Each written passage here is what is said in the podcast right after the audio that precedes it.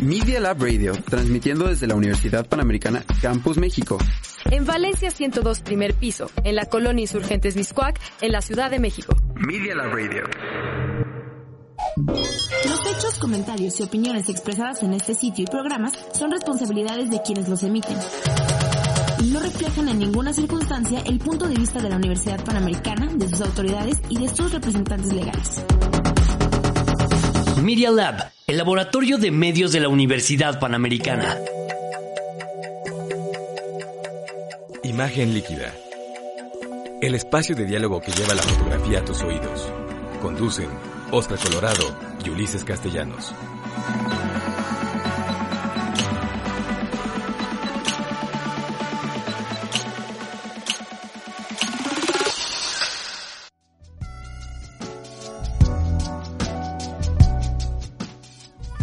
Tal amigos? ¿Cómo están? Me da muchísimo gusto saludarlos. Estamos aquí, bueno, de regreso en la temporada número 11, la, la decimoprimer temporada de Imagen Líquida, nuestro programa número 123. Y después de, de ¿qué fueron? 18 meses de, año y medio. de estar fuera, año y medio, estamos en la cabina A de la Universidad Panamericana. Mi querido Ulises, me da muchísimo gusto verte, aunque ya nos habíamos tenido oportunidad de ver, pero ya finalmente en imagen líquida ya no eh, home office, ¿no? Así es, es, somos sobrevivientes de, de, la pandemia hasta el momento. Sí. Año y medio, amigo. Año y medio. Bueno, pues este, pues Ulises, ¿qué tenemos para nuestro programa iniciando la temporada? Pues mira, eh, vamos a tener, eh, vamos a hablar de las redes sociales. Facebook podría verse obligada a vender Instagram y WhatsApp. Ah, caray, eso se va a poner bastante potente. Y yo les quiero platicar que nuestro programa de hoy lo vamos a, a, dedicar a la fotografía documental. Vamos a platicar largamente de eso y van a ver que es muy interesante. Por otro lado, bueno, pues yo les platico que vamos a tener todo esto en el episodio 123 de Imagen Líquida. Ya lo saben, es el espacio de diálogo que lleva la fotografía a tus oídos. Y les recuerdo que nos pueden escuchar en iTunes, en Spotify, simplemente buscando Imagen Líquida y que todos los episodios de Imagen Líquida están en mixcloud.com diagonal Imagen Líquida. Ya saben, www.mixcloud.com Imagen Líquida, ahí nos pueden escuchar. ¿Qué les parece si nos vamos a nuestro primer corte y regresamos con la noticia que está, pero bastante potente?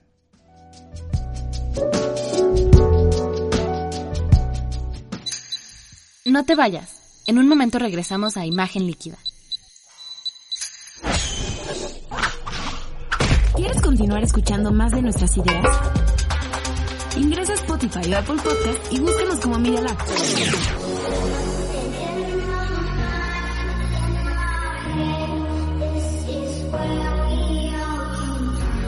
El laboratorio de medios de la Universidad Panamericana.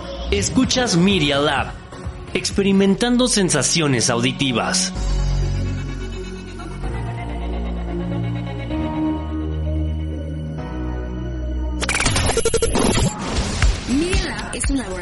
Medios. Aquí experimentamos con podcast, audiovisuales, gráficos, textos y mucho más. Media Lab, el laboratorio de medios de la Universidad Panamericana. Media Lab, estamos conectados.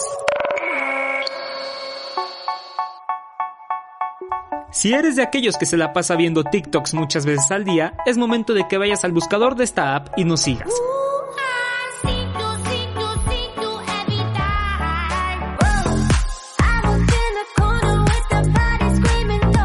Solo búscanos como arroba Media Lab y divirtámonos juntos.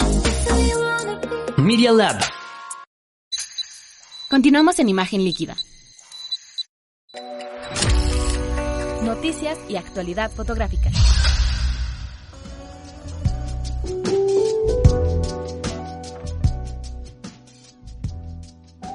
Pues estamos de regreso y tenemos una noticia importante. Déjenme platicarles. Facebook podría verse obligada a vender Instagram y WhatsApp. Ah, caray, ¿esto de qué va? Déjenme platicarles y vamos a estar platicando con Ulises de esta noticia porque está francamente muy potente. La Comisión Federal de Comercio de Estados Unidos, el FTC, la FTC, Fíjense que eh, de este organismo federal estadounidense renovó un caso antimonopolio que ya había eh, establecido hace, hace algún tiempo, pero que fue, fue eh, sobreseído y que ahora vuelve a agarrar fuerza. Se vuelve, vuelve la FTC a eh, pues demandar a Facebook argumentando que el gigante de las redes sociales es un monopolio ilegal eh, que debería verse obligado a vender Instagram y WhatsApp. ¿Por qué? Bueno, pues porque la FTC acusa a Facebook de recurrir a un esquema ilegal para mantener su dominio, es decir, compras forzadas, eh, esto que le llaman buy and bury en Estados Unidos, eh, compras hostiles, ¿no? De decir te compro porque te compro, etcétera, que ya eh, esto ha ocurrido varias veces. Y además Facebook busca comprar o hacer desaparecer a empresas competidoras. Un ejemplo clarísimo es Snapchat. en su momento dijo, te compro con tanto, y Snapchat dijo no, y no, y no, y no. Y entonces lo que hizo Facebook fue replicar todas las eh, funcionalidades de Snapchat con Instagram. Y esto está siendo considerado una práctica monopólica. Entonces, Ulises, platícanos un poco también qué es lo que dice así textualmente la FTC. Bueno, pues según este, esta institución, Facebook adquirió ilegalmente competidores innovadores con características móviles populares que tuvieron éxito donde las propias ofertas de Facebook fracasaron o se desmoronaron. Y para afianzar aún más su monopolio, Facebook atrajo a los desarrolladores de aplicaciones a la plataforma, los vigiló en busca de señales de éxito y luego los enterró cuando se convirtieron en amenazas competitivas. Eh, algo está pasando, ¿eh? le están echando el ojo al, poder de Zuckerberg, ¿no? me, parece que, está la idea de hacerlo más pequeñito. Al carecer de una competencia seria, Facebook ha podido perfeccionar un modelo de publicidad basado en la vigilancia e imponer cargas cada vez mayores a sus usuarios.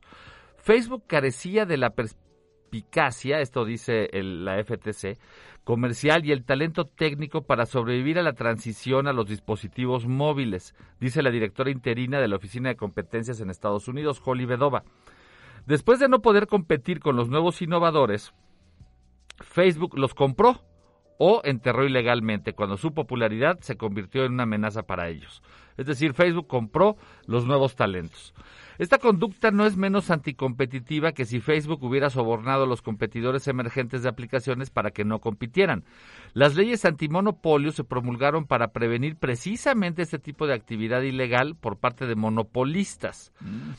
Las acciones de Facebook han suprimido la innovación y las mejoras en la calidad del producto y han degradado la experiencia de las redes sociales sometiendo a los usuarios a niveles cada vez más bajos de privacidad y protección de datos y anuncios más intrusivos. Ay, pues sí, es y sí, y sí, ¿eh? ¿Tú cómo ves esto que dice la FTC? Mira, eh, hace rato que en Facebook este, es difícil ya, eh, por ejemplo, ya pones algo y, a veces pareciera que nadie te está escuchando, ¿no? O sea, de alguna manera pareciera que estás enterrado digitalmente. Mm. Pero te obligan de alguna manera a que pagues por difusión, ¿no? Eso es lo que está haciendo Facebook y eso sí ya se está volviendo cada vez eh, efectivamente más intrusivo y más coercitivo, ¿no? Lo vemos nosotros en la página de Zona Cero, precisamente en Facebook, donde tú pones un taller y lo ven tres personas, pero si le metes tantita promoción, lo ven 500.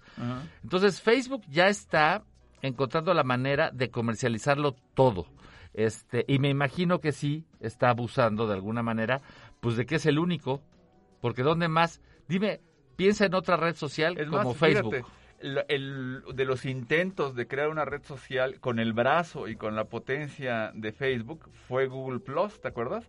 Y no pudo. O sea, de hecho, de plano, Google se salió del negocio porque no le convenía, ¿no? Fíjate que siguiendo la noticia, eh, hay una nota interesante y lo sabemos que fotográficamente Instagram es una de las grandes aplicaciones, uno de los grandes segmentos y, de los grandes vehículos por donde gravitan las fotografías el día de hoy. Entonces, bueno, eh, si bien Instagram es y sin duda este líder en el área de intercambio de fotos de las redes sociales, pues resulta que se ha convertido en un sujeto sumamente lucrativo para Facebook y el problema es que también la evolución bajo el, bajo el gobierno de Mark Zuckerberg ha hecho que se, se empiece a abandonar por parte de los fotógrafos. Es decir, la gente ya no le está gustando. ¿Te acuerdas, Ulises, que el feed de Instagram cambió de ser cronológico a algorítmico en el 2016?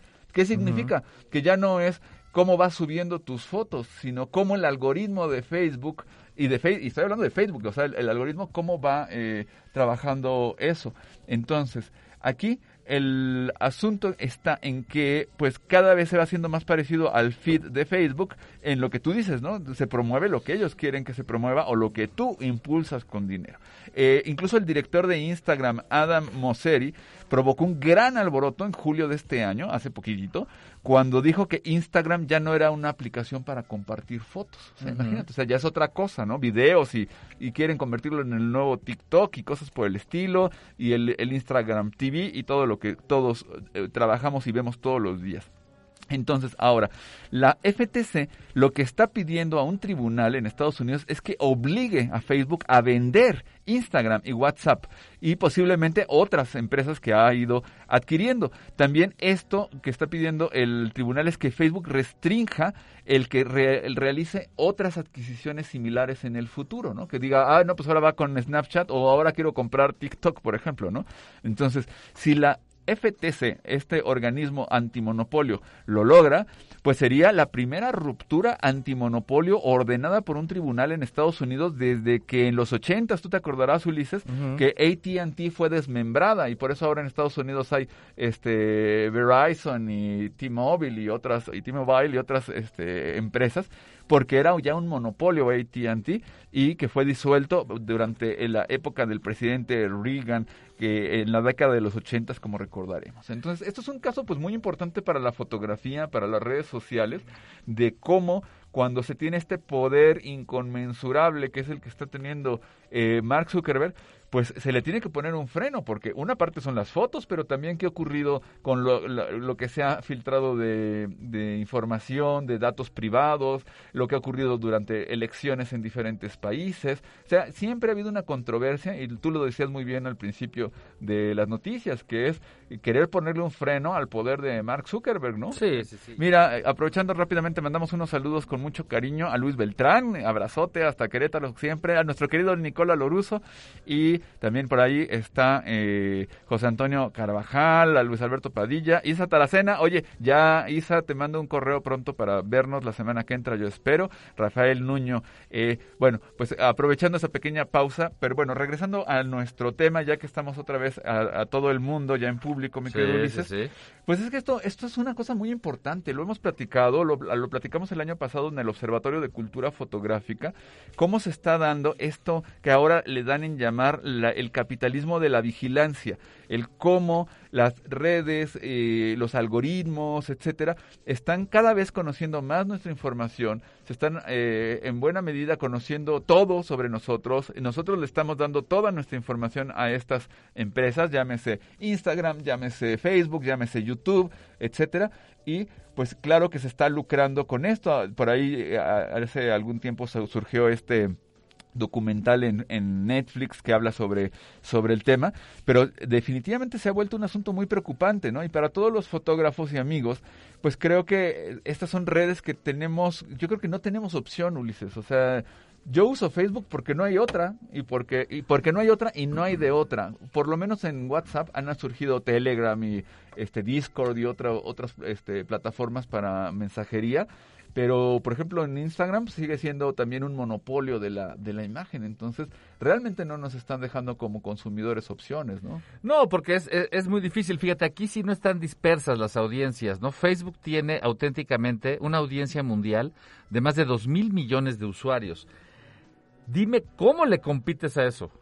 O sea, ¿qué red ahorita podría, bueno, por supuesto puede surgir una, pero ¿te imaginas lo que tiene que remontar? Sí, sí, sí, definitivamente. Este, nosotros llevamos años en Facebook, ¿no? Más o menos desde que existió, 2007, 2008, 2000 por ahí.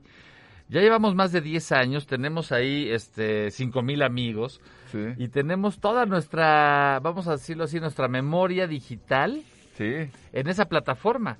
Este, de aquí a que surja algo que le compita va a tener que ser innovador, eh, yo conozco las instalaciones de Facebook en, allá en California, son impresionantes, Oscar. Estamos hablando de una especie de Disney, donde hay más de cinco mil o siete mil trabajadores allí, todos allí dentro de instalaciones, donde la comida es gratis, los helados, la gente se mueve en bicicleta. Zuckerberg ha creado un mundo aparte. Ni siquiera sé cuánto dinero tiene ya, pero sí sé que es el joven más rico del mundo. Por edad, es el joven más rico del mundo. Sería el número uno de los jóvenes más ricos del mundo. Sí, sí, sí, sí. Y es que, pues, lo que ha ido ocurriendo es que, efectivamente, las prácticas que ha ido teniendo Mark Zuckerberg, pues son definitivamente cuestionables en muchos sentidos, ¿no? El tema de, de cómo se maneja la privacidad, el tema de qué, qué compra, a quién compra, cómo lo compra. Recuerda, y esto lo platicamos hace 10 años, un poquito más de 10 años, 11 años ya, eh, Facebook compra por primera vez una aplicación que era Instagram en mil millones de dólares. Y, y, fue como todo un, un, escándalo de cómo se puede pagar mil millones de dólares por una aplicación y después pagó 20 mil millones de dólares por WhatsApp. Entonces, claro que todo esto va, va llevando a que, a que no se tengan opciones, a que los temas de privacidad, los temas políticos, etcétera, estén en entredicho. Bueno, y, y, y lo pues, que hemos platicado es una red de miedo. Si tú pones, si yo te mando un WhatsApp, amigo, y te pregunto, eh, ¿cuánto cuesta tu yate? Por WhatsApp. Sí, sí, sí. En Facebook me empiezan a aparecer anuncios de yates. Y en Instagram. Ajá. Sí. O sea, que realmente Zuckerberg ha logrado hacer una red entre las tres aplicaciones que aparentemente no tendrían vinculación, pero detectan palabras claves, de, sobre todo de interés de compra, de comercialización. Así es. Y te manda esos anuncios. Bueno, ¿te acuerdas que hace, lo platicamos en alguno de los programas de imagen líquida, que había, detect, había generado unos algoritmos para poder leerte las fotos, ¿no? Y decir, ah, bueno, en esta foto Ulises Castellanos este, trae una camisa cuadro roja y un, un, este, un cubrebocas de Pink Floyd y tal, tal, tal, para que se supone que, te la, que a, un, a un invidente, a un débil visual, pueda leerles, ¿no? La, uh -huh. la, este, la, la foto. La foto. Pues sí, eso está muy bien, pero resulta que en tu foto ya detectó que te gustan los cubrebocas de Pink Floyd, entonces te empiezan a dar eh, mm. publicidad de cubrebocas de Pink Floyd, ya saben que te gustan las camisas a cuadros, te empiezan a, a, a anunciar camisas a cuadros, y entonces ya no es tan inocente el asunto del algoritmo de que reconoce qué hay dentro de la fotografía. Creo que esa es una de las claves importantes en el tema de Facebook y de Mark Zuckerberg, que es que no, es que hay, hay como una gran opacidad en las intenciones de lo que hace Mark Zuckerberg. O sea, nunca hay una transparencia de decir, bueno, pues es que está vendiendo, etcétera. Fíjate, curiosamente, no sé, a lo mejor voy a hacer una tontería, pero hay otras empresas, como puede ser Amazon, que es como un poco más claro el, el esquema de negocio, ¿no? Que es como más, más transparente. Incluso eh, empresas muy criticadas como Walmart, por ejemplo. Pero no son tan opacas como, como Facebook. Y mira que ya puesto en eso, pues sí estamos hablando de una cosa tremenda, mi querido Ulises. Pues bueno, yo creo que ya, ya casi se nos termina. Bueno, a ver si no, no nos bloquea el señor Zuckerberg. Este, creo que la gente ya nos está viendo por Facebook Live. Le mandamos un saludo a Zuckerberg, le agradecemos este espacio. sí, le agradecemos y, su plataforma este, para y acuérdense que nos pueden escuchar en Spotify más adelante y por supuesto en las redes de la Universidad Panamericana. Sí, genial. Pues, ¿qué les parece si nos vamos a nuestro segundo corte y regresamos en un minutito?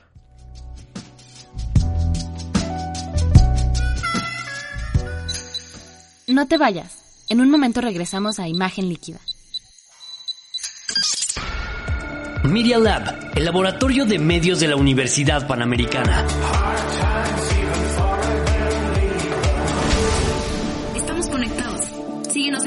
En Instagram para la experiencia completa. Media Lab. Pequeñas ideas que se convierten en grandes proyectos. Media Lab también tiene redes sociales. En Twitter y en Instagram nos sigues como Media Lab-UP. Y en Facebook, si quieres seguir nuestra transmisión, nos encuentras como Media Lab. No olvides entrar, seguirnos y darnos like. Media Lab es el laboratorio de medios de... medios? ¿Experimentan o qué onda? Media Lab. Nosotros experimentamos con cámaras, botones, compus y sonidos. Es más, si quieres escuchar nuestros experimentos, escucha Media Lab en Spotify.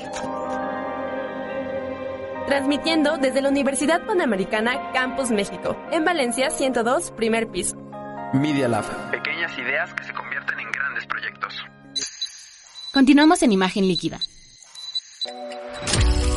Historia de la fotografía.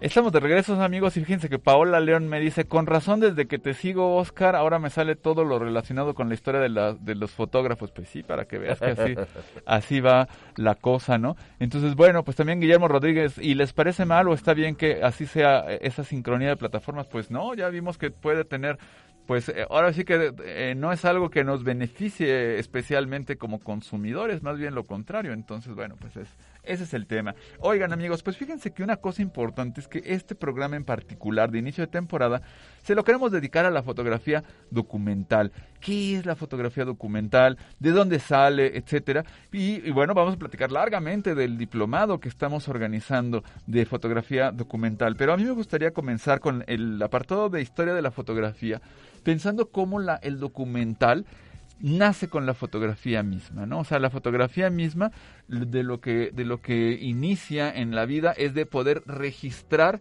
lo que tiene enfrente. Recuerden que la fotografía ni siquiera tenía un nombre al principio. La fotografía se le llamaba aletofiso, fisotipo, muchísimos nombres porque no, no, no quedaba muy claro qué era. Pero esos nombres siempre aludían a, esta idea de recoger lo que tienes enfrente de la naturaleza, que era, se pensaba un poco que era como, el fotógrafo no hace nada, la cámara lo único que hace es replicar la naturaleza.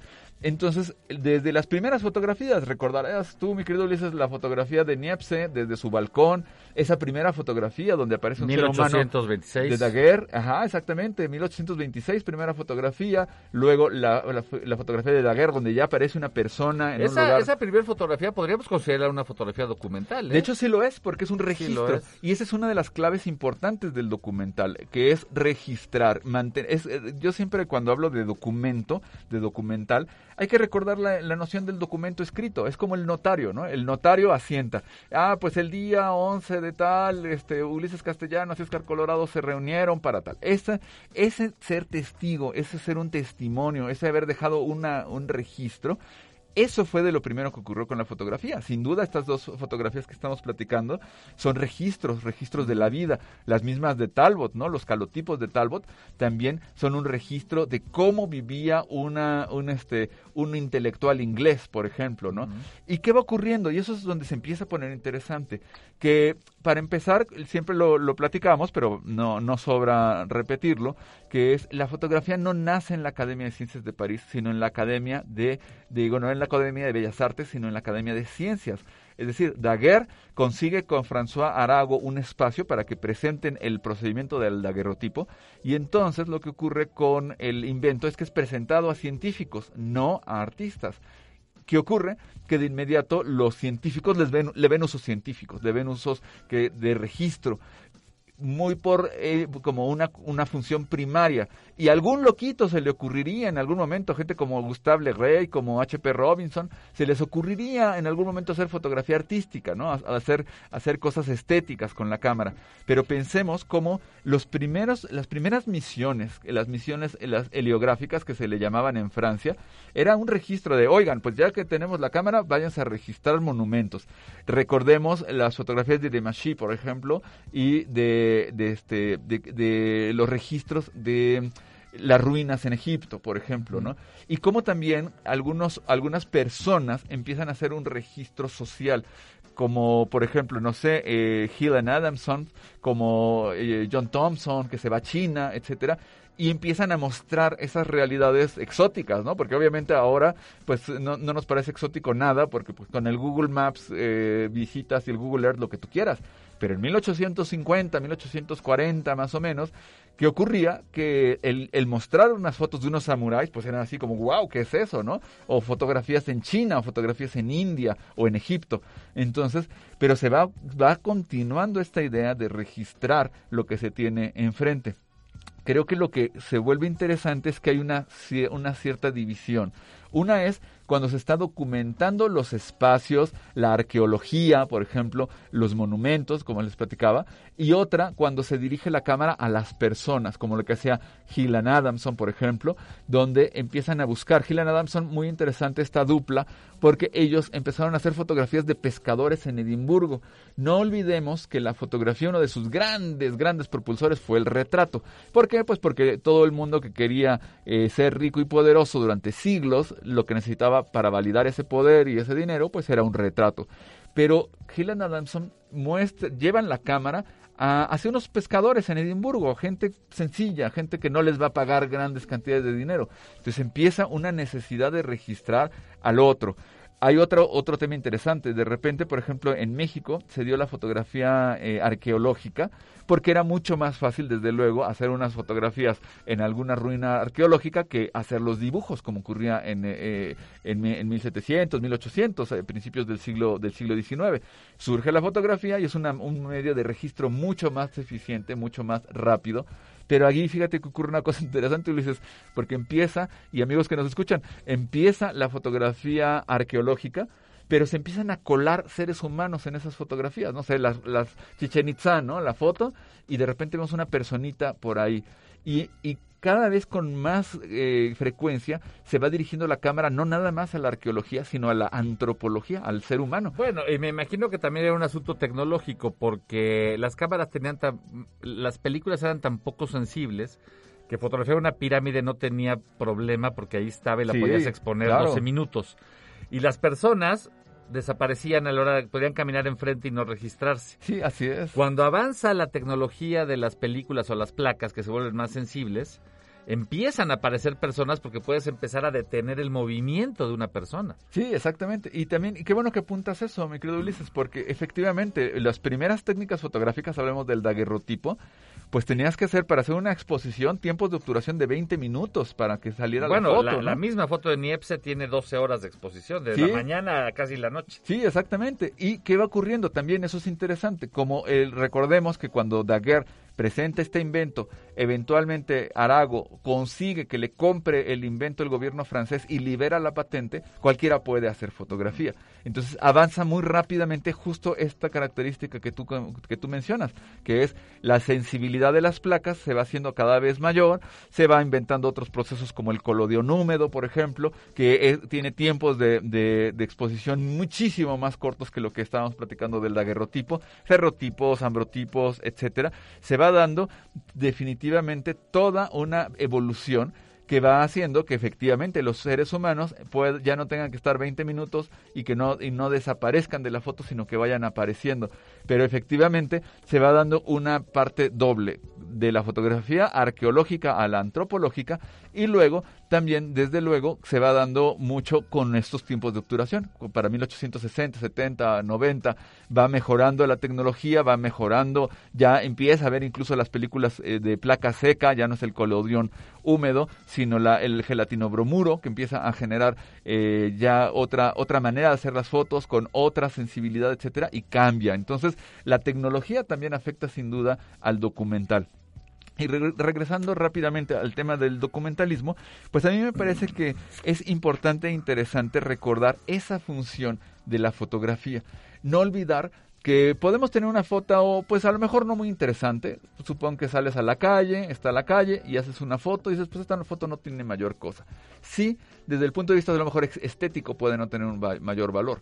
Pero en el momento que estás haciendo ese registro, en el momento que estás documentando una calle, ¿Qué va a ocurrir si a lo mejor, ah, mira, ese edificio desapareció en el gran temblor, en el gran terremoto del 2032? O mira, esos coches, era de cuando todavía los coches andaban en este con gasolina o cuando los coches andaban en llantas, ¿no? Antes de que volaran. Entonces, claro, eh, cosas que pueden ser tan cotidianas como salir a la calle y hacer una foto que puede parecer no tener ningún realce, documentalmente hablando, puede tener un valor incalculable esas tomas que Sí, de otra de hecho, manera el, lo- el valor lo es a largo plazo.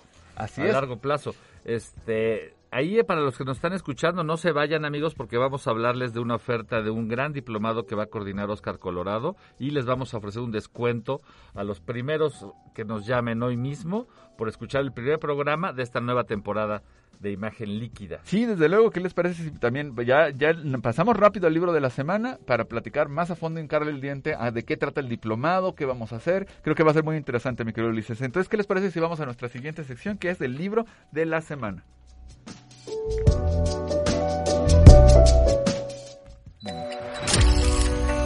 El libro de la semana.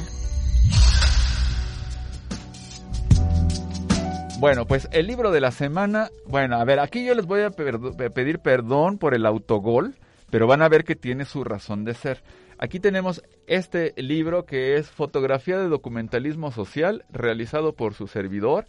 Yo soy el autor de este, de este libro, editado por la Universidad Panamericana. Este libro fue editado en 2013 y ahorita les platico varias cosas de este, de este texto.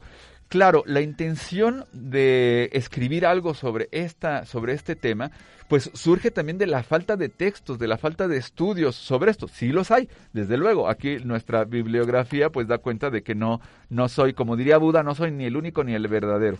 Pero también sí hay que decir que es un tema que no se ha explorado con todo lo que se, con todo el, el foco que se quisiera, etcétera.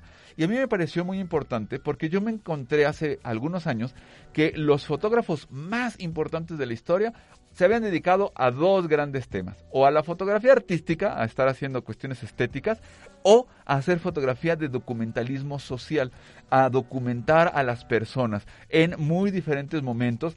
Y ya platicamos un poco de la, de la fotografía del siglo XIX, pero en el siglo XX, desde luego, hay todo un conjunto de registros de personas y cómo los grandes fotógrafos van dando cuenta de esto, cómo va gente como Louis Hines, del propio Walker Evans, cómo se va dando este tema de la familia del hombre, cómo va, cómo se da todo el movimiento de la Farm Security Administration y cómo se, la madre migrante, que precisamente es la fotografía que tenemos en la portada del libro. Bueno, pues eh, la intención de yo haber escrito este libro era tal cual, el poder tener en un, bajo un solo espacio eh, la fotografía documental, pero no cualquier fotografía documental, sino la fotografía documental que se interesa en los seres humanos, en las personas. Entonces, eh, ¿por qué les traigo este libro? Para, oiga, cómprelo, llévelo, llévelo. Pues le tengo una noticia mala a nuestro auditorio y es que este libro ya está agotado. No hay manera de conseguirlo físicamente. Estamos trabajando en una segunda edición, pero es un proceso largo por muchos motivos. Pero, ¿por qué lo traigo y por qué me atrevo a, recomendarlo? No lo, no lo recomiendo porque lo escribí yo, definitivamente, sino porque creo que pues obedece a esta intención de investigar más sobre el documentalismo, etcétera. Pero lo importante es que sí que hay dos maneras de hacerse de este libro. Uno, lo pueden comprar en Amazon en versión electrónica y claro que lo pueden comprar ahorita mismo en Amazon. Está muy barato, no me acuerdo cuánto, cuánto, cuánto cuesta, debe costar como 9 dólares o una cosa así o menos. Pero lo verdaderamente importante no es que compren el libro. Si lo quieren comprar, pues se los agradezco y está muy bien. Pero mi intención no es lucrar con esto. Entonces resulta que en mi blog oscarenfotos.com el libro completito, capítulo a capítulo, está ahí disponible gratis. No tienen que pagar un solo centavo. Simplemente métanse a oscarenfotos.com donde dice artículos, busquen el apartado que dice documentalismo social y el libro completito, capítulo a capítulo de principio a fin, ahí lo pueden, lo pueden leer, pueden descargar cada uno de los capítulos y lo pueden ver. Entonces, bueno, creo que si alguien lo quiere comprar, pues maravilloso, pero no tienen que comprarlo. Pueden aprovechar el contenido de manera gratuita, simplemente se meten al blog y ahí lo pueden hacer. Y si lo quieren comprar y ya tener en PDF, digo no en PDF, sino en formato electrónico, pues ahí lo pueden hacer. Pero creo que esto es un material que puede ser muy interesante para entender mejor la fotografía documental, entender a los grandes movimientos y además también yo hice aquí un estudio que creo que puede ser interesante para todos, que es cómo se está haciendo la fotografía de documentalismo social hoy en el presente, qué temas se están haciendo. Hay una red de fotografía documental y, se pueden ver patrones porque la gente no se pone de acuerdo, pero qué temas están abordando, de qué países, cuáles son los como los lugares importantes y además contiene un conjunto de entrevistas que le hice a diferentes eh, documentalistas contemporáneos para decir hacia dónde va la fotografía de documentalismo social. Entonces, pues bueno, espero que los amigos les interese esta esta oferta editorial, no les cuesta, llévelo, llévelo para el niño, para la niña, creo que va a ser interesante y va a apuntalar lo que vamos a hacer en nuestro diplomado. Entonces, ¿qué les parece? Si no lo ven mal, nos vamos a la siguiente sección que es Bitácora Visual, tu sección Ulises, y ahora sí les platicamos, pero largo y tendido del diplomado. ¿Qué te parece? Sí, muy bien.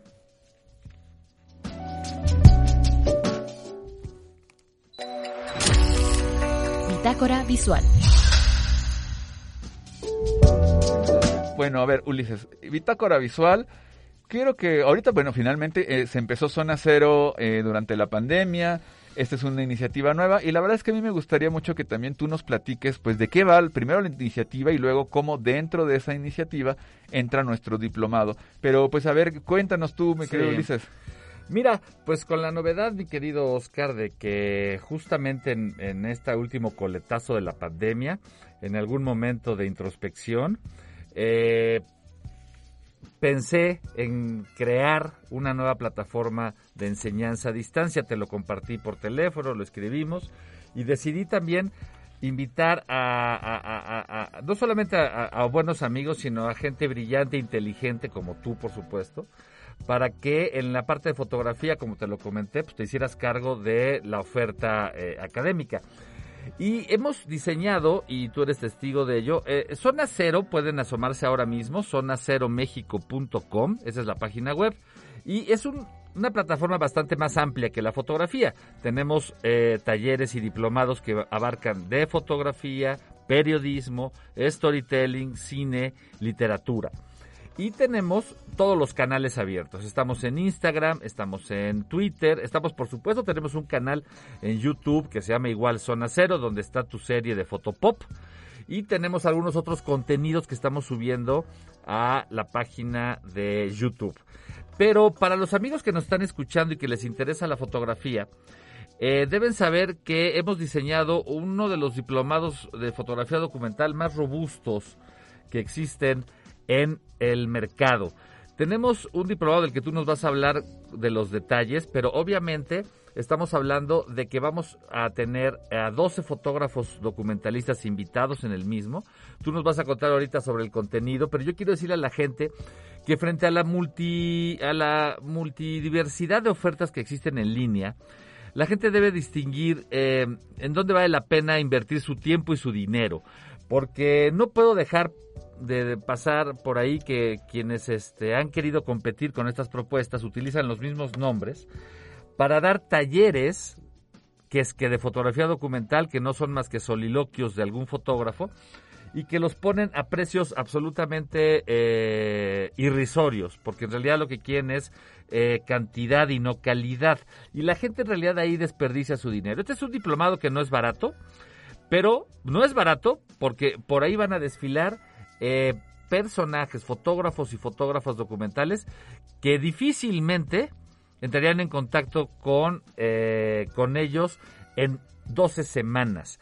Y te quiero decir una cosa, eh, por supuesto ahorita van a escuchar los módulos, lo, que diseñó ya como, como programa académico Oscar, pero quiero decirte, querido Oscar, que ya tenemos casi 20 alumnos y que estamos por cerrar ya, porque quedamos que máximo 25 para Sí, sí, darles sí. para darles una buena atención. O sea, nos quedan por ahí cinco lugares. Este, y quiero decirte que el grupo que se está conformando y nos están escuchando en este momento es un grupo básicamente internacional, amigo. Estamos hablando de que tenemos gente no solamente desde eh, Perú, Bolivia, Guatemala, Argentina, España, Estados Unidos, gente de California, de Nueva York, del Paso, Texas, y también muy diverso en lo nacional. Se ha inscrito gente de La Paz, de Tamaulipas, de, em, de Guadalajara, de Monterrey, porque este asunto de que, de- que nos ha dejado la pandemia de poder hacer cosas a distancia ha diversificado los públicos. Antes, si hubiéramos hecho este diplomado eh, presencial eh, aquí mismo en la Universidad Panamericana o en alguna fundación, nos circunscribe a la gente de la Ciudad de México. Lo maravilloso de este grupo que se está conformando, y eso va para todos, es que en el grupo de WhatsApp que ya están integrados los alumnos, más lo que van a vivir durante esas 12 semanas, va a crear una especie de network, es decir, una red donde todos van a compartir trabajo y van a mostrar sus materiales. Ajá. Entonces, cuéntanos tú de Sí, pues- qué es lo que va a haber en el, en el, en el En el diplomado. diplomado, fíjate que, bueno, lo hemos estado diseñando, de, ah, bueno, ya tenemos varios meses platicándolo, viendo cómo lo vamos a armar. Eh, esto ha sido como una colaboración muy interesante con Ulises. Y bueno, empezaremos el 4 de septiembre, o sea, eso es ya la semana que viene, de- el sábado. Lo, va a ser los sábados. Esto es muy importante para que la gente se pueda conectar. Lo vamos a hacer en un horario muy accesible porque la intención es que la gente se conecte. Entonces empieza a las 10 de la mañana, termina a la 1 de la tarde, hora, Hora, de hora de la Ciudad de México. Pero eso significa que para Argentina y para Sudamérica, más o menos, eh, Chile, los amigos que nos escuchan allá, será de 12 a 15 horas. Y para nuestros amigos que nos escuchan en España, será de 17 a 20 horas. Entonces, es como tratamos de encontrar un, un, eh, horario que fuera, pues, internacional. Que Y nos... funcionó porque tenemos gente justamente de los dos continentes Entonces, bueno, a ver, aquí, primer asunto. Este, ¿qué, qué, qué, qué queremos hacer con esto, con este, con este diplomado? Pues queremos generar primero conocimiento, desde luego, ¿no? Definir qué es, qué no es la fotografía documental, poder identificar corrientes para saber dónde nos estamos inscribiendo como tradiciones, ¿no? Poder diferenciar los propósitos de la fotografía documental y también reconocer a estas grandes figuras del documentalismo para poder tener referencias. Desde luego nos interesa la comprensión, comparar los estilos, los tratamientos, los temas, identificar, como ya les decía, géneros subgéneros y reflexionar, muy importante reflexionar sobre la importancia del documentalismo fotográfico hoy, aquí y ahora. Y otra parte importante es que no se trata nada más de teoría, sino de aplicación. La intención es construir proyectos semanales y un proyecto final que nos permitan ir generando cuerpos de obra documentales a lo largo del diplomado y vamos a acabar con trabajo. Y eso a mí me parece, Ulises, que es una de las cosas más valiosas que puede ocurrir en un taller, en un diplomado, y es que termines con obra, que termines con trabajo hecho, que de otro modo a lo mejor no tienes o la disciplina, o etcétera, y no solamente acabas con un trabajo hecho, sino además con un trabajo tallereado, ¿no? Donde, oye, quítale, ponle, ¿qué opinas? Y donde además se nutre mucho de la propia experiencia de los participantes, que eso también es importante. No soy nada más yo eh, hablándoles, echándoles el rollo, como decimos en México, cada, cada, este, cada semana. Es como el tratar de encontrar las diferentes voces. También queremos que se pueda hacer análisis, que se puedan relacionar las convergencias y divergencias, lograr sintetizar para combinar estilos nuevos, para crear cosas nuevas, también para desafiar este, ahí tenemos un módulo especial para mi querido Ulises que se llama Los pelos de vaca, para que se solace y sea feliz y que, sienta que sí, que, que, sí estamos siendo propositivos y locochones. Pero bueno, desde luego, en la evaluación vamos a comentar el trabajo de los pares, vamos a evaluar el propio trabajo y vamos también a responder cuestionarios. O sea, eh, es una cosa, la verdad es que está hecha seria, ¿no? O sea, queremos que sea un trabajo de aprendizaje de verdad. Y vamos a tener mecanismos didácticos que van a tener que ver con eh, conocimiento asincrónico a través de videos, vamos a estudiar casos, vamos a discutir videos y sobre todo una parte importante es que una cosa que hemos aprendido durante la pandemia es que las clases ya no son lo mismo, ya no es nada más agarrarte tu PowerPoint y platicarlo, sino más bien lograr comentar y lograr discutir y hacer un verdadero foro para que sea una inteligencia colectiva. Entonces son tres meses divididos en tres módulos, un módulo cada cuatro semanas. La primera semana les platico que, bueno, platicaremos de los mecanismos de trabajo, nos pondremos de acuerdo, iremos viendo de dónde sale el documentalismo y vamos a tener un primer proyecto que les va a parecer súper interesante. Y ahí vamos a partir, de una vez les doy una probadita, pero vamos a partir de hacer un proyecto que tiene que ver con algo que hizo Frida Kahlo. Y de hecho, eh, ya lo platicaremos, ya lo platicaremos en clase para que se animen. Luego, la semana 2, el 11 de septiembre, que es, caray, un, un, momento pues muy importante, vamos a tener a Ulises en esa, en esa, en esa semana platicando con nosotros, Ulises Castellanos, pero en esa semana Ulises estará en Nueva York y nos hablará desde la zona cero, desde, bueno, no sé si estarás eh, transmitiendo desde la zona no, cero. por supuesto que sí, porque además para, para mí, para nosotros resulta muy simbólico, precisamente el nombre de zona cero surge a partir de ese punto en el que todo está por construirse después de una gran catástrofe, ¿no? Para mí el nombre de Zona Cero eh, surge justamente en medio de esta pandemia, cuando caímos a un hoyo negro, digamos, eh, que nos devastó, que nos rompió el tejido social, que estamos aquí ahorita en la universidad a un cuarto de su capacidad, etcétera.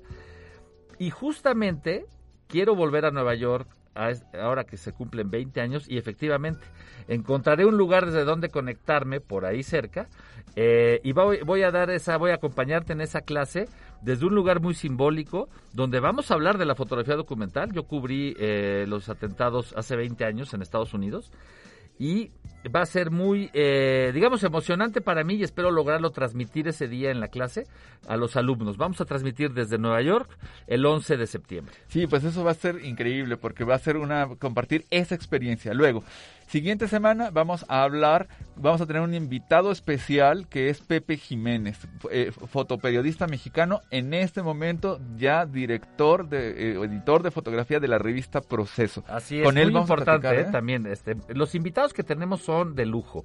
Pepe Jiménez no solamente es un gran profesional, trabajó conmigo en Proceso hace 15, hace más de 15 años, y hoy está a cargo del Departamento de Fotografía de Proceso en lo que viene siendo el principio de una franca renovación en imagen de la revista. Entonces es muy importante, muy interesante que lo conozcan y que, que formen parte del diplomado porque van a tener contacto directo con todos estos. Y cuéntanos quién más va a estar. Pues fíjate que luego, la siguiente semana, la semana 4, el 25 de septiembre, vamos a hablar de entidades gener- generadoras de fotografía documental y ahí nos va a acompañar un querido amigo a quien respeto muchísimo y que tiene años, tiene décadas haciendo fotografía eh, comunitaria, fotografía indigenista, etcétera, que es Eduardo Mid.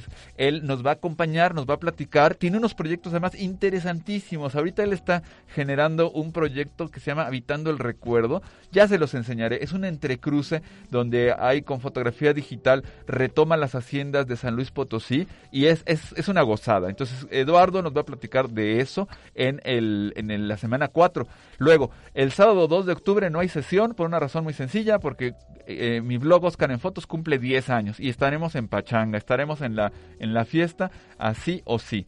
Luego tendremos, eh, está programado para el sábado, para el siguiente sábado, que es el 9 de octubre, eh, también platicaremos con Gaby Olmedo, y que va a ser también muy interesante porque nos va a hablar de algunos de los proyectos que ella ha desarrollado en un, en un eh, formato que va a ser muy interesante el de Gaby, porque más que ser una clase va a ser un formato tal cual de entrevista, ¿no? Oye, a ver, platícanos de este trabajo, cómo lo hiciste, Gaby etcétera. tiene un trabajo extraordinario que me encanta de la India y otros trabajos de, de- de su mirada documental que va a ser un lujo tenerla con nosotros. Va a ser bien interesante analizar y que nos platique Gaby de su trabajo. Luego tenemos el 16 de octubre, vamos a hablar de los New Documents, vamos a meterle el, el diente, ya saben, a Diane Arbus, a Gary Winogrand, a Lee Friedlander, etcétera.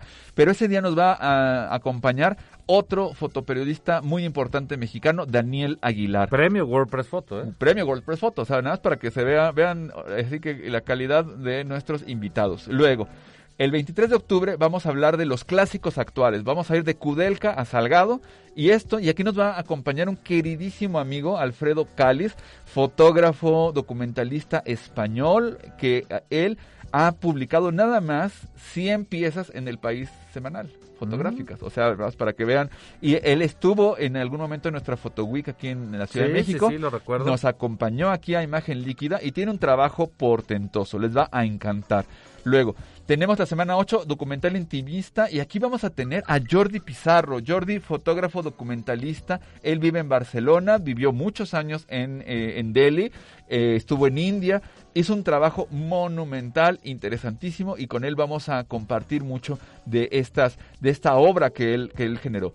Luego, pasamos a nuestro tercer módulo, semana 9, y ahí nos vamos al documental posmoderno. Y aquí tenemos una súper invitada, una queridísima amiga, Lourdes Almeida, la maestrísima, va a estar con nosotros. Y no, no, no, no les puedo contar porque ahí ya vamos a empezar a estirar las fronteras del documental. ¿Qué se puede hacer? ¿Qué territorios nuevos? ¿Y qué territorios con rigor? ¿no? O sea, yo sé que eh, le hemos echado muchas cacayacas a los pelos de vaca, pero es que de verdad sí hay, una, hay un momento donde en el arte contemporáneo sí puede haber unas tomadas de pelo. Y la maestra Lourdes Almeida hace trabajo documental, trabajo de autor, que verdaderamente es serio, es con rigor y que es propositivo y que a mí me parece que es maravilloso. Les va a encantar. La maestrísima Lourdes Almeida la vamos a tener. Y luego nos vamos acercando al final y se va poniendo cada vez mejor porque tenemos en la semana 10 documentalismo contemporáneo y esperamos porque tiene muchos compromisos y anda muy ocupado, pero ya ya ya es- todo parece indicar que sí nos va a acompañar Yael Martínez con su trabajo La casa que sangra, que también estuvo con una mención especial en la WordPress Photo Otro premio WordPress Photo, sí. que también estira el documental hacia la estratosfera, interesantísimo. Y luego nos vamos acercando ya al penúltimo, a la penúltima semana que va a ser el 20 de noviembre de este año, semana número 11, y ahí ¿Quién nos va a invitar? Pues, ¿quién nos va a acompañar? Pues otro invitado de súper, súper lujo, casi para cerrar con broche de oro. Nada menos que nuestro queridísimo Paco Mata, Francisco Mata Rosas, uno de los fotógrafos más influyentes. Yo diría que por muchas razones es un fotógrafo que define, definitorio y definitivo en, la fotografía mexicana e internacional. He- ha, expuesto una cantidad de países, tiene una presencia tremenda, en- eh, una, auto- una voz con una autoridad interesantísima y un hombre que pone en duda todo de una manera interesante a partir de su discurso, pero también a través de sus fotografías. Esa es una cosa muy interesante. Francisco Mata es un gran intelectual y un gran fotógrafo fotógrafo. Y esto va a ser una gozada cerrar el casi el nuestro nuestro diplomado con él. Y pues ya el, la semana del 12 de noviembre tendremos la presentación de proyectos finales, tendremos nuestra sesión de discusión. Y bueno, pues con eso tendremos nuestro diplomado, tres meses, 12 semanas, 12 sábados. Y pues bueno, yo creo que... Prácticamente para cerrar el año ya prácticamente para cerrar el año, porque luego vendrá, o estamos ya planeando el siguiente round, por supuesto. que es sobre fotografía artística, pero eso será hasta 2022. Pero por lo pronto, en este, en este eh, último tramo de 2021, tendremos esta posibilidad de hablar sobre para fotografía los amigos que, que nos escuchan en vivo o los que nos estén escuchando de manera sincrónica más adelante en Spotify, les recordamos que este diplomado arranca el 4 de septiembre, básicamente faltan 8 días a partir de este punto, 10 días. Estamos en la recta final y vamos a ofrecer un, eh, ¿qué te parece? Un 10% de descuento si mencionan que lo escucharon en imagen líquida. Sí, pues yo creo que eh, la verdad es que Ulises, el descuento del 10% es bastante generoso, asumiendo que tenemos lista de espera. Entonces, eh, los amigos que estén, que nos estén contactando, que nos estén escuchando en imagen líquida, de verdad eh, quisimos dedicar este programa porque creemos que es un, un programa que será interesante desde el punto de vista académico, desde el punto de vista formativo y los invitamos realmente a que aprovechen esta oportunidad porque ya nos quedan nada más estos lugares que los hemos ido defendiendo un poco a piedra y lodo. Yo le he dicho a Ulises, a ver, espérame, espérame, porque quiero que tengamos el, inicio de la temporada de imagen líquida, pero pues sí vale la pena. Entonces, mi querido Ulises, ¿qué pueden hacer nuestros amigos para poder inscribirse? ¿Cómo se contactan? ¿Qué hacen? Por supuesto, pueden, eh, les repito, las redes, eh, zona0mexico.com, esa es la web, y por supuesto en Facebook estamos como Zona Cero, al igual que en Instagram y en Twitter. Pero para contactarse y inscribirse, deben escribir al correo siguiente. Contacto arroba zonaceromexico.com y ahí eh, plantear eh, cuál es el diplomado, porque tenemos muchas cosas, tenemos cobertura periodística también para los que estén interesados en, en, en, el, en el mundo de la nota roja, también empieza en septiembre, tendremos un taller de literatura con Julia Cuellar para octubre y pueden ver la oferta que es muy amplia, pero en este momento nos queremos concentrar en el diplomado de fotografía documental. Entonces escriban a contacto arroba zonaceromexico.com o de plano escriban eh, a mi WhatsApp se los doy, triple cinco cuatro tres tres siete seis cuatro tres, para que de inmediato eh, puedan apartar su lugar. El costo en pesos mexicanos es de nueve mil pesos. Para la gente que nos escucha en el extranjero, estamos hablando de 450 dólares.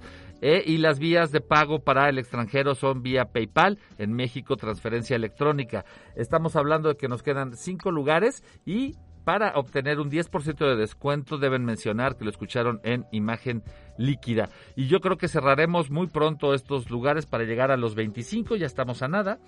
Eh, y como siempre, pues pensando que la gente invierta en que si quieren mejorar, aprender, mejorar su toma fotográfica, crear una red internacional de contactos, vénganse con nosotros porque aquí van a aprender con profesionales. Ya Oscar ya hizo el recorrido de todo lo que es el paraguas académico que, eh, que por supuesto envuelve este diplomado. Ya ni siquiera quiero yo agregar las propias cartas credenciales que tiene el doctor Oscar Colorado, pero ustedes lo pueden buscar en Oscar en Fotos. Tu blog es Oscar en Fotos. Mi blog es oscarenfotos.com y también ya si quieren ahí ver como eh, algo más de, mi trayectoria y tal, lo pueden buscar en, en doctoroscarcolorado.com, droscarcolorado.com. Ahí Para que sepan, eh, Oscar va a llevar todo el diplomado, o sea, Oscar va a estar las 12 sesiones.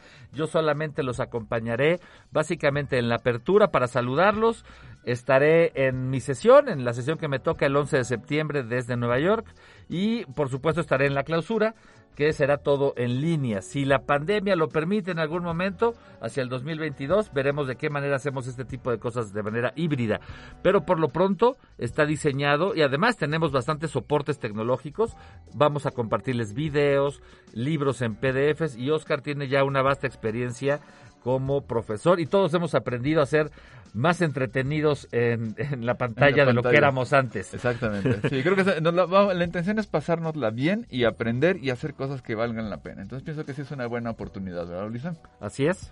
Bueno, pues amigos, pues se nos ha acabado el tiempo. Muchísimas gracias por habernos eh, escuchado. Bueno, pues por ahí unos saludos muy rápidos a mi queridísimo doctor José Luis Ortiz Garza. Un abrazo, José Luis, con todo mi cariño. Vero Barragán de Sprocket, Julia Cuellar, por aquí nos está saludando. Y bueno, uy, tenemos muchos, muchos mensajes. Eduardo Miz nos está saludando, el queridísimo Mau Zavala, Jogo Garza, Garza Elibet Aguilar, eh, el queridísimo José Antonio Carvajal. El Bueno, también va a estar con nosotros en... Ay, por cierto, qué bueno que veo. El viernes vamos a estar con los amigos de los fotógrafos que conduce el IBET. Vamos a estar tú y yo hablando del diplomado. Ah, bueno, en pues, Facebook. genial. El, el viernes a las 8 de la noche, charlando con fotógrafos. En la página de Facebook, charlando con fotógrafos. El IBET Aguilar. Exactamente, pero bueno, pues perfecto. Bueno, pues amigos, gracias por habernos acompañado en esta emisión número 123 de Imagen Líquida. Y les recuerdo, mi nombre es Oscar Colorado y les hemos llevado el mundo de la fotografía y la fotografía del mundo. Nos vemos en el próximo episodio. Así presentamos Imagen Líquida. Los esperamos la próxima semana, aquí, en Radio UP. Transmite tu vida.